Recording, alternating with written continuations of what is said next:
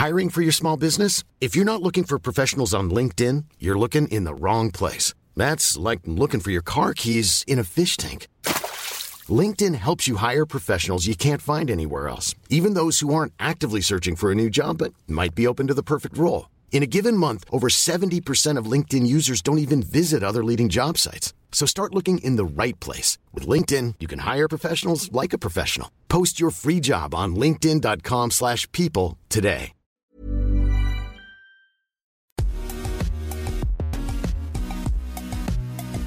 Bonjour à toutes et à tous, bienvenue dans Poulain Rafut. Ravi de vous retrouver pour peut-être l'avant-dernière, peut-être l'avant-avant-dernière. En tout cas, je suis toujours accompagné d'Arnaud Beurdelet, l'excellent, le meilleur journaliste midi olympique. Salut Arnaud. Salut Raph, bonjour à toutes, bonjour à tous. Poulain Rafut, vous le savez, hein, c'est le podcast euh, qui rafute le rugby en long, en large, mais surtout en travers.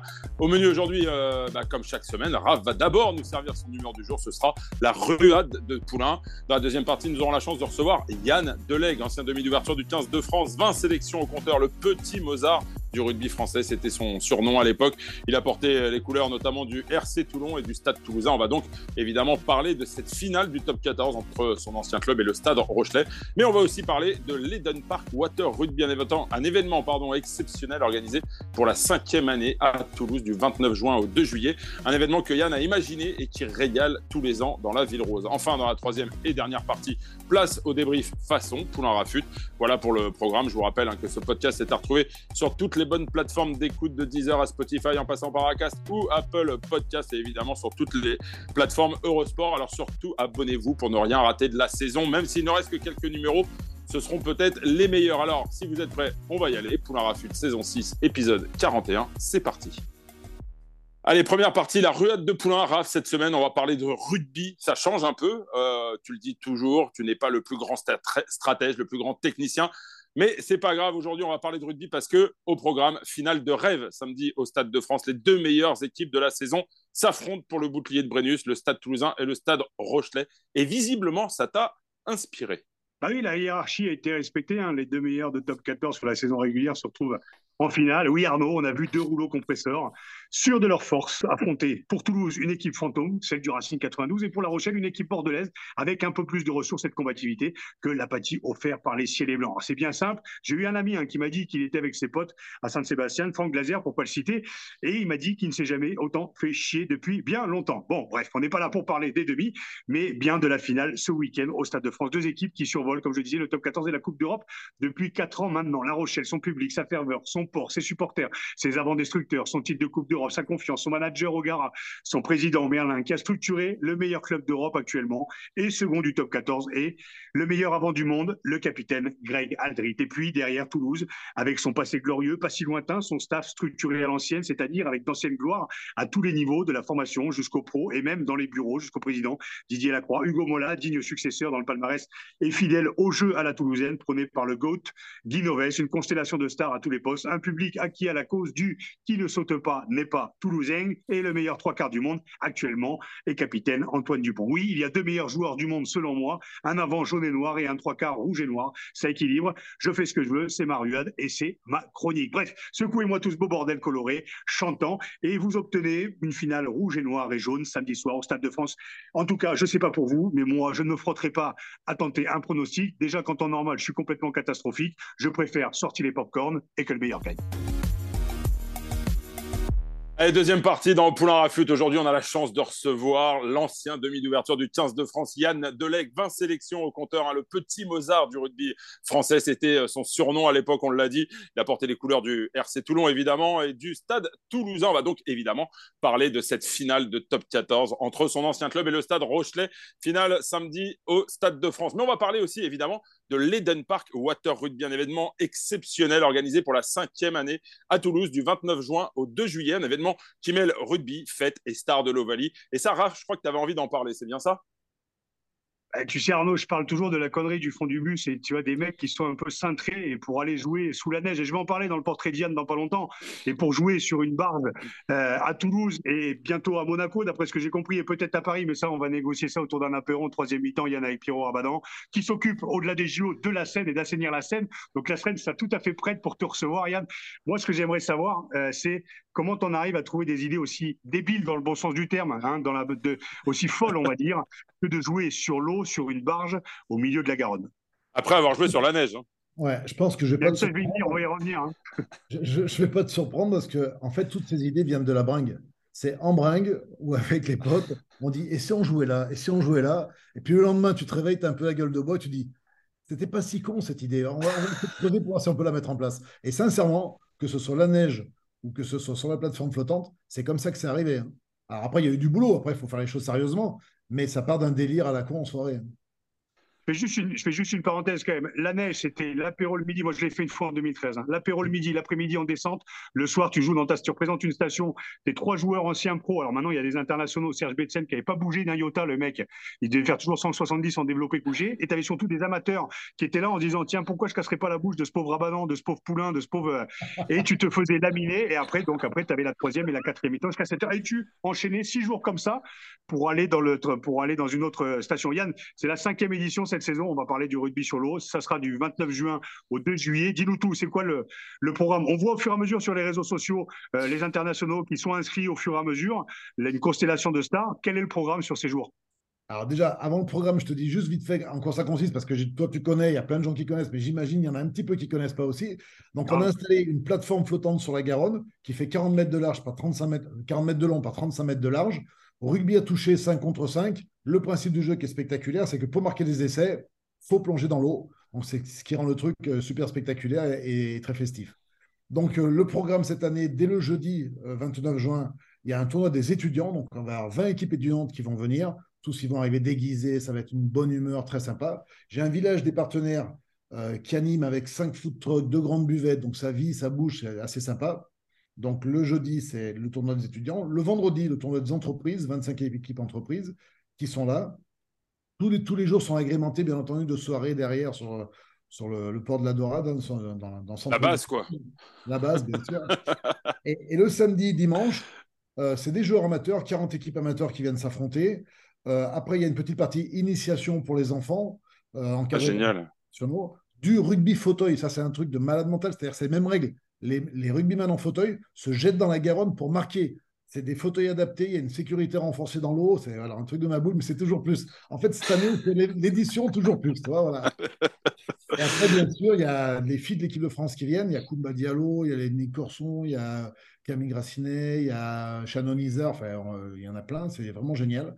Donc, un match de filles de très haut niveau. Et après, le tournoi aussi euh, des All-Stars, le tournoi des légendes, où là, j'ai euh, du lourd en joueurs qui, qui, nous ont rejoints cette année français, étrangers, parce qu'il y a un petit focus Coupe du Monde quand même qui va arriver.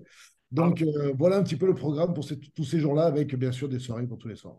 Fais-nous un peu de, name dropping là, sur les, stars. Quel, va être le plateau justement de, cette édition des All Stars Parce que les All Stars, évidemment, All Stars écrit E-A-U apostrophe de L. Mais oui, il faut jouer avec les mots. c'est qui le philosophe du groupe, Yann? C'est pas toi qui l'as trouvé, ça. C'est qui le philosophe? c'est pas moi qui l'ai trouvé, tu as raison. C'est pas un joueur, c'est un, pote qui bosse avec moi sur l'événement qui est super efficace d'ailleurs. Mon nom c'est Christophe Bonnet et il a toujours il, a des bonnes idées. Alors c'est quoi ce plateau? Raconte-nous un peu. Ah ben écoute, il y a, y a, du lourd aux joueurs français déjà. Damien Traille, euh, Serge Betsen, euh, Fabien Pelouse, Emilien Tamac, Vincent Clair, euh, Cédric Desbrosses, qui est tout mon compère qui organise tout ça avec moi, qui sera là aussi. Christian Califano. Euh, qui j'en ai plein, plein, plein, des, des, vieux de la vieille, des Thierry Louvet, des, des le guerrier indien de, de l'Arade, tu vois, des, des, Toulonnais des années 90. Euh, voilà, beaucoup, beaucoup. De il, il joue à toucher les, les Toulonnais des années 90 ouais, alors on dit ça toucher à la niçoise, toucher de pied. Donc, euh, non, mais ils essaient. En plus, c'est l'édition 2000. Euh, c'est un revival aussi des 20 ans du titre de Coupe d'Europe aussi. Donc, il va y avoir pas mal d'anciens de 2003 aussi. Euh, Exactement. de votre titre Coupe d'Europe. Voilà, Cédric Soulet, Yannick Bru, tous ces joueurs-là seront présents également. Christian Labitte et tout. Donc, il y, a, vraiment du bon monde. Il y a aussi plein de mecs qui viennent d'arrêter. Rémi Lamora, Arnaud Mignardi. Benjamin Lapère qui n'est pas vieux non plus. Enfin voilà, tous des mecs qui ont été il n'y a pas longtemps et qui me disent on vient avec plaisir. Damien Chouli, François Trinduc, euh, toi, il y, a, du lourd dans des, dans des jeunes retraités, donc ça c'est cool. Et puis après, il y a une équipe que je vais faire vraiment que d'internationaux étrangers. Et donc là, on a la chance d'avoir Carlos Spencer qui a fait rêver quand même les gosses pendant pas mal d'années. Et pas euh, que les gosses. Et pas que les gosses, la, légende néo-zélandaise. Ça c'est cool. On a aussi Mirko Bergamasco qui représente l'Italie, Johnny Beatty pour l'Écosse. J'ai cru voir Delon Armitage également. Ouais, Delon et Stéphane, les deux frangins anglais, bien sûr, qui sont présents sur l'événement aussi. Euh, les de, du Tonga aussi qui est là. Euh, je suis en train de voir avec un japonais peut-être qui va venir aussi, Ono, euh, Hitoshi Ono. Donc voilà, il va y avoir vraiment du très très lourd. Et, euh, puis voilà, c'est sympa parce qu'on a, on a une chance incroyable. On, fait un sport qui est juste dingue pour ça. C'est qu'on n'a pas de stars. On, a, on, dit les All-Stars, machin. Mais en vrai, les mecs, ils se mélangent au public, ils signent des autographes, ils font des selfies avec des photos avec les gens, avec des enfants. Et ça, c'est la chance incroyable qu'on a, c'est que tout le monde se mélange et les joueurs sont là pour faire la promotion de leur passion qui est le rugby. Et en fait, c'est top parce que tu vois pas ça dans les autres sports, ce mélange, cet accueil du public comme ça, ou euh, la, proximité qu'il peut y avoir. Ça, on a une chance énorme et je remercie sans arrêt les joueurs de pouvoir faire vibrer finalement les fans de rugby par leur accessibilité. Quoi. Et ça, c'est un atout qu'on a, il faut jamais qu'on change ça. Yann, je pense que le rugby, on parle toujours d'humilité, mais euh, je pense qu'il faut aussi te faire te tirer un gros coup de chapeau. Moi, je l'ai vécu en 2013. Et je, je, je parlais en, en, mon cas perso. J'étais au fond de la gamelle en 2013 et ça a été une soupape. En fait, tu sais, c'est ces moments où tu es à la retraite, tu viens de t'arrêter ou tu t'es arrêté il y a quelques années, mais tu es dans ta vie, entre guillemets, normale, et tu replonges les mecs dans une forme de nostalgie où, comme je disais il n'y a pas très longtemps, quand tu, tu, tu fais les titres d'il y a 10 ans ou d'il y a 20 ans, tu as toujours le relou du coin du bar qui retrouve au coin du bar, le relou qui te donne des grandes leçons, qui te donne toujours les mêmes leçons, les introvertis, et tu retrouves ces mecs-là, en fait, au fur et à mesure. Et je pense que c'est, et je te remercie, moi, d'avoir été invité à ce moment-là, parce que je n'étais pas international, mais euh, tu donnes la possibilité d'être dans une forme de revival qui est plutôt agréable. Et surtout tu dis putain en fait ouais tu as laissé aussi une trace. Si tu es invité en tant qu'ancien c'est que tu as aussi laissé une trace dans ton club et dans le rugby aussi euh, voilà. Donc euh, chapeau à ce que tu fais en tout cas. Bien sûr mais moi tu sais la, valeur fondamentale c'est que les joueurs qui viennent ils ont envie de venir. Faut que les mecs ils, mm. viennent pour prendre du plaisir. Et sincèrement l'aspect sportif est sympathique c'est plus pour, pour les gens, parce que sincèrement, on commence à devenir vieux et c'est de plus en plus dégueulasse comme on joue. Mais, mais par contre, les mecs essaient de retrouver, de donner le sourire aux autres. C'est juste le, truc primordial. Quoi. Les mecs, ils sont contents d'être là et tu sens qu'ils revivent un truc qu'on n'a plus l'habitude de vivre parce qu'on a lâché, on a lâché, on a lâché les vestiaires, on a lâché les terrains. Mais du coup, ben, pendant, voilà, pendant 24, euh, 48 heures, un peu plus, euh, ben, on, on, se retrouve et on passe du bon temps. C'est assez sympa messieurs, avant de poursuivre vos échanges qui sont passionnants, je vous propose, Raph, quand même que tu nous, tu nous dresses le portrait de, de Yann euh, Delègue façon Poulain Rafut. Tu vas voir, Yann, euh, c'est un peu différent et c'est maintenant. Bah, je me suis un peu spoilé quand même en amont, mais il faut être quand même cintré, comme je le disais, complètement abruti, complètement fou pour envoyer 50 mecs jouer sur la neige. C'était donc le fameux tournoi des six nations. Et je vous passe les détails. Des six stations. Des, des six stations, pardon. J'ai dit quoi Des six nations? Oui. Ah, c'est un petit événement qui ressemble.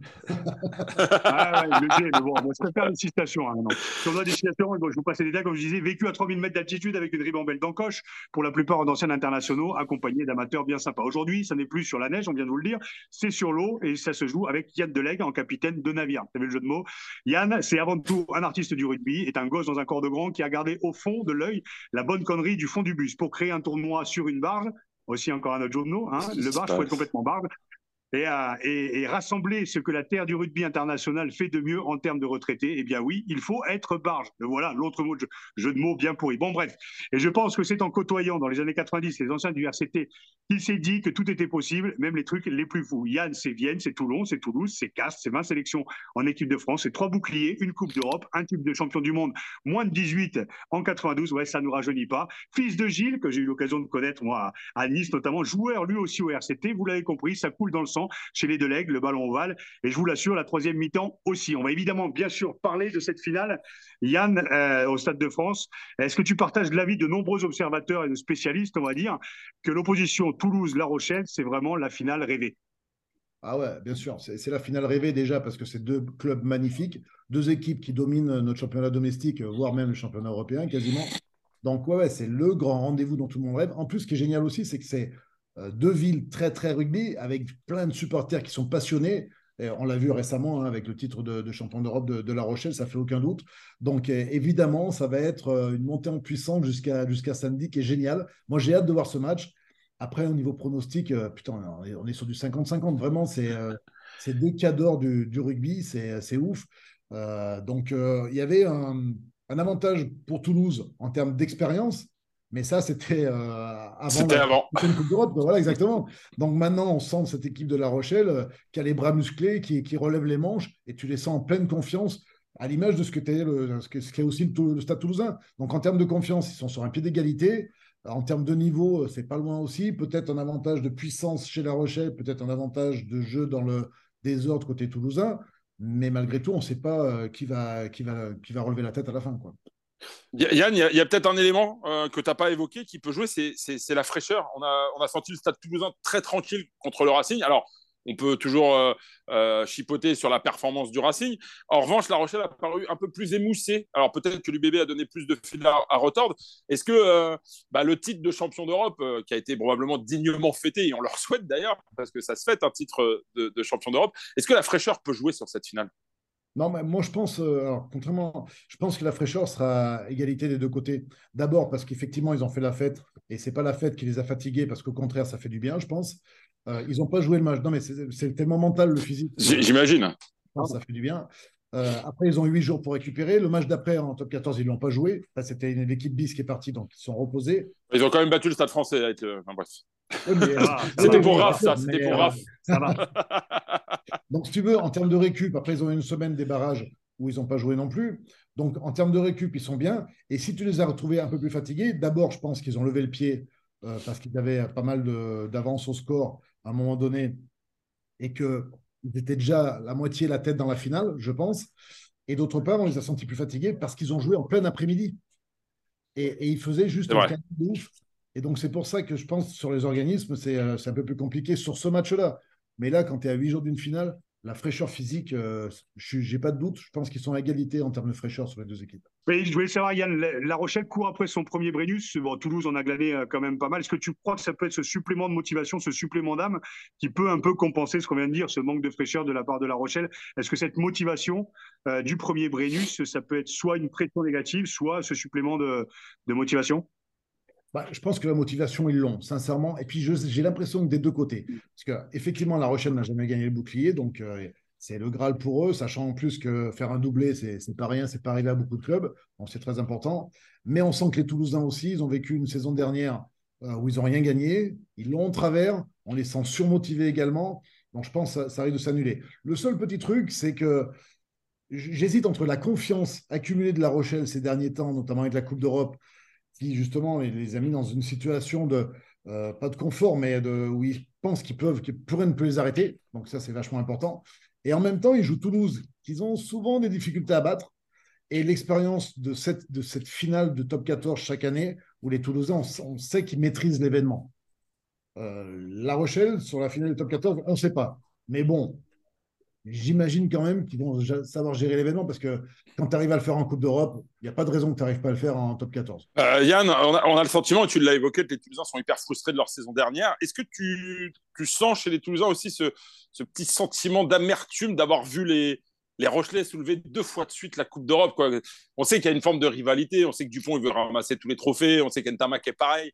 Euh, enfin, beaucoup de joueurs sont comme ça, mais, mais là, du coup, est-ce qu'ils peuvent se nourrir de ce, sentiment d'amertume, de, de, de, jalousie presque? Ouais, ce qui, est ce qui est juste naturel, en fait. Hein, quand tu es un gagnant, tu as, envie de gagner toutes tes compétitions, euh, tu vois les copains euh, d'un autre club le faire, tu te dis, on a envie que ce soit nous. Il y a une frustration, bien évidemment. Mais ils s'en nourrissent, à mon avis, même, hein, pour, euh, pour ce match-là. Après, je pense qu'ils préfèrent quand même que ce soit La Rochelle plutôt que le Leinster, parce qu'il y a quand même un côté cocorico, toi, et puis c'est des potes avec qui ils en équipe de France. C'est sûr. content pour eux, malgré tout. Mais c'est vrai qu'à un moment donné, quand tu es compétiteur, ben, tu as un peu la jalousie parce que tu aimerais être à leur place, parce que tu sais que c'est ben, des moments dans une carrière qui marquent, où tu, où tu kiffes terrible. Quoi. Yann, on va pas parler de, Alors moi, tu sais que j'ai sur le plan stratégique ou technique, je suis une pompe à roulettes. Hein. On me demandait d'aller tout droit. Hein. C'est jamais su faire une passe, mais, tu le faisais bien. jeter, toi, qui, qui m'a mis en presse deux trois fois à l'époque, justement sur des 4 devs, sur des fins de passe. Qui... Enfin bref, on va parler de sur le plan du jeu. Il y a quand même un sentiment d'avoir deux oppositions de style. D'un côté, La Rochelle avec ce côté hyper puissant, ce jeu direct et frontal, et de l'autre, le, jeu que tu connais et qui te régale et que tu as régalé à travers les, sous le maillot de Toulouse. Le jeu de mouvement, tu parlais de ces prises prises d'initiative. Il y a quand même il y a quand même deux styles pas opposé, mais, mais avantage puissance La Rochelle, avantage stratégique ou technique, ou en tout cas gestuel côté toulousain, jeu de main, jeu de toulousain. Ouais, mais c'est exactement ce que tu dis. C'est vrai que c'est ça aussi qui est génial dans cette finale, c'est qu'il y a des oppositions de style. Et euh, dans un rugby un peu formaté, on a l'impression de voir des matchs, les mêmes matchs tout le week-end. Bon, ben là, ce qui est bien, c'est que voilà, c'est clairement dit, c'est clairement ressenti que La Rochelle, euh, c'est les muscles, c'est solide, c'est du frontal, euh, autant derrière que devant Donc, euh, c'est assez clair. Et les Toulousains, effectivement, ben, dans, le, dans, leur jeu traditionnel de, jeu de mouvement, de, faire vivre le ballon, de prendre les adversaires sur la vitesse, sur la créativité. Donc, il y a cette opposition de style qui, va certainement nous régaler. Après, attention, le Stade toulousain, souvent dans les finales, euh, est très pragmatique. Donc, c'est pas forcément du jeu à droite à gauche, c'est du jeu comme il faut. ils sont capables aussi, et ils nous l'ont prouvé, de taper 150 fois dans le ballon parce qu'ils mettent euh, un point d'ancrage sur la défense, sur, sur un truc qu'ils auraient vu à la vidéo en disant là, on va pas les jouer à cet endroit du terrain, on va taper là. Ils sont aussi capables d'être assez cliniques avec des joueurs qui ont beaucoup d'expérience. Hein. Je pense à, à, à Mike Dupont, mais à Ramos aussi, qui utilise très bien son jeu au pied. Donc, euh, souvent, on a vu des finales du Stade toulousain où il y avait un jeu pas minimaliste, hein, mais un peu en deçà euh, par rapport à une stratégie hyper maîtrisée. Et tu regardes dans les derniers titres de Toulouse, euh, le pied euh, a été un facteur, un secteur très important pour le Stade Toulousain. le pragmatisme, c'est, je pense, le, ce qui résume le mieux de la, de la philosophie toulousaine en, finale. Yann, justement, le pragmatisme, euh, il, est, il est monnaie courante du côté du, du stade Rochelet. Est-ce qu'il n'y a pas un peu, de, un peu d'Irlande, finalement, dans le jeu Rochelet Alors, il y a, il y a de l'Irlande dans le fait de, déjà de rien lâcher, du début à la fin, ça c'est, c'est sûr. il y a de l'Irlande dans le fait de concasser les mecs en face à la fois défensivement comme offensivement, avec, avec des vagues qui arrivent. Après, il n'y a, pas de l'Irlande dans l'animation offensive. Parce que l'animation offensive des Irlandais depuis quelques années, elle est vraiment léchée, elle est millimétrée, elle est clinique, euh, avec du jeu en mouvement, avec, euh, avec des phases de jeu qui se ressemblent beaucoup, mais avec plusieurs sorties, euh, que ce soit au large, dans le dos, au pied. c'est un jeu vraiment maîtrisé offensivement. La Rochelle n'en est pas à ce niveau-là offensivement. Ils sont plus dans le frontal, donc, c'est peut-être la nuance euh, avec, euh, avec les Irlandais. Mais sinon, effectivement, sur l'appétit sur physique de concasser l'adversaire, ouais, c'est les Irlandais pour ça. À quel match tu t'attends, Yann, concrètement? À quel match je m'attends Je pense à un match peut-être un petit peu fermé au début, hmm. mais quand une des équipes aura pris le score, tout va se débrider, à mon avis. Et, mais, mais les premiers points vont être importants, et c'est un match qui va, à mon avis, être électrique dans les premiers instants parce que euh, les deux équipes vont vouloir marquer en premier, à mon avis. Il y aura pas de, il y aura de l'observation, mais avec un, défi physique énorme. Euh, chacun voudra gagner le centimètre. Je pense que ça va commencer par ça. Et après, quand une équipe aura pris le score, ça va, à mon avis, débrider un peu la partie. Cette, euh, cette passe d'armes entre Hugo Mola et, Ronan O'Gara, pour vous, c'est quoi? C'est du folklore? C'est pour amuser les médias ou il y a un vrai antagonisme finalement par rapport à, à, cette finale? Non, moi, à mon avis, c'est ouais, du folklore. C'est c'est pour alimenter un peu les journaux aussi. C'est, euh, Ça marche bien. ouais, bien sûr, mais c'est un peu le jeu, toi. Voilà. Euh... T'as connu ça avec Guinoves, Yann? Ouais, mais avec. Euh, on l'a connu, Guinoves, Max Mazzini, avec René Bouscatel, avec. Euh, on a connu justement ces, ouais, ces passes d'armes. Alors parfois, ça a monté très très haut et très très loin, hein, mais en tout cas, sur le terrain, peut-être à la différence de notre époque où, euh, comme je dis toujours, hein, avant, on se motivait un peu à grand coup de boule dans les vestiaires, on sortait commotionné avant le début du match. Aujourd'hui, les mecs, je pense pas que ce soit le genre de pièce qu'il faille leur mettre euh, à travers les journaux pour qu'ils soient motivés, pour qu'ils se motivent face au stade français quand on avait nos confrontations. Aujourd'hui, les mecs, c'est, euh, je pense pas qu'ils se nourrissent de ça comme nous, on pouvait s'en nourrir il y a 20 ans. Hein. Je sais pas ce que tu en penses, Yann, mais ça. Oui, et puis l'événement est trop fort. Il y a même plus de chercher de source de motivation quand tu joues une finale. Là, ça y est, c'est au paroxysme. Et puis, il annonce clairement les, des deux côtés. parce que tu sais, des fois, il y a le jeu de non, c'est lui qui est favori ou c'est lui qui est, qui est favori. Là, j'entends pas trop ça des deux côtés. Hein. Des deux côtés, j'entends on veut gagner. On vient pour gagner. Voilà, c'est clair. Hein. Eh ben, c'est un joli mot de la fin, Yann. Euh, même si euh, dans cette émission, traditionnellement, Yann, je suis désolé, quand bien même l'invité à 20 sélections d'équipe de France, le mot de la fin, il est pour la star de l'émission, Raph Poulain. tu sais qu'il a enlevé le mot international, la star internationale. Je sais très bien que j'ai jamais été en équipe de France. Toujours aux portes, mais j'ai pas les clés. Si, des moins de 20 ans. Non, non, moi, oui, les moins de 20 ans. Mais à la différence de Yann, j'ai pas pas été champion du monde, même si on était quand même sacrément armé. On avait une équipe, mon pauvre, en Australie. Là, bon, bref, on va pas refaire le monde. Euh, non, ravi de t'avoir reçu, Yann, parce que c'est vrai qu'on se croise une fois tous les deux ou trois ans sur des événements rugby. C'est toujours un plaisir de se, même si on n'a pas de grandes, de grands souvenirs ensemble, c'est toujours un souvenir de, de te croiser d'avoir ton point de vue sur le rugby, euh, moi que j'aime beaucoup.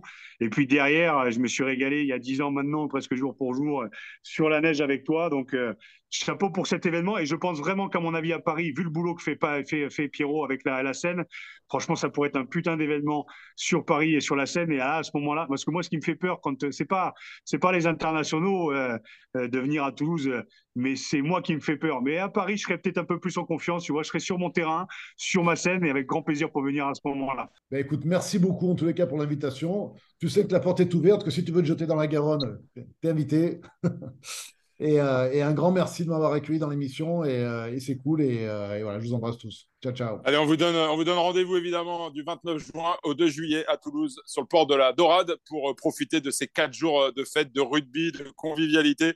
L'Eden Park Water Rugby, ce sera the place to be. Donc le dernier week-end de juin, premier week-end de juillet. N'hésitez pas, surtout, vous allez vous régaler. Et nous, on va enchaîner en attendant avec la troisième partie de Poulain Rafut.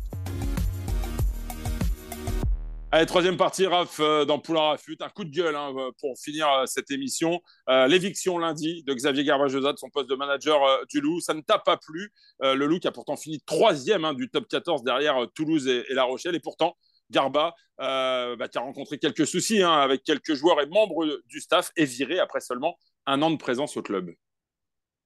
Oui, c'est dur pour Garba parce que je pense que c'est vraiment un, fin stratège au-delà du bon mec que moi j'ai connu en tant que joueur il y a quelques, années. Maintenant, il y a une décennie.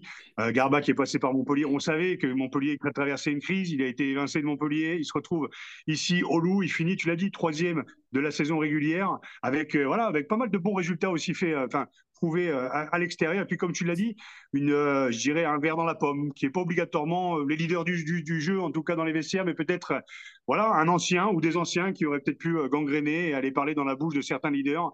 Et puis voilà, quand tu as un vestiaire en fait qui, qui fait front face à face au manager, on le sait, hein, c'est le manager qui saute. J'ai déjà vu ce genre de situation dans d'autres clubs et je ne les citerai pas, je ne citerai personne. Aujourd'hui, Garba, je dirais pas, est, pas victime, pas coupable. En tout cas, je pense qu'il est co-responsable et je suis persuadé que ce mec prend sa part et ses responsabilités.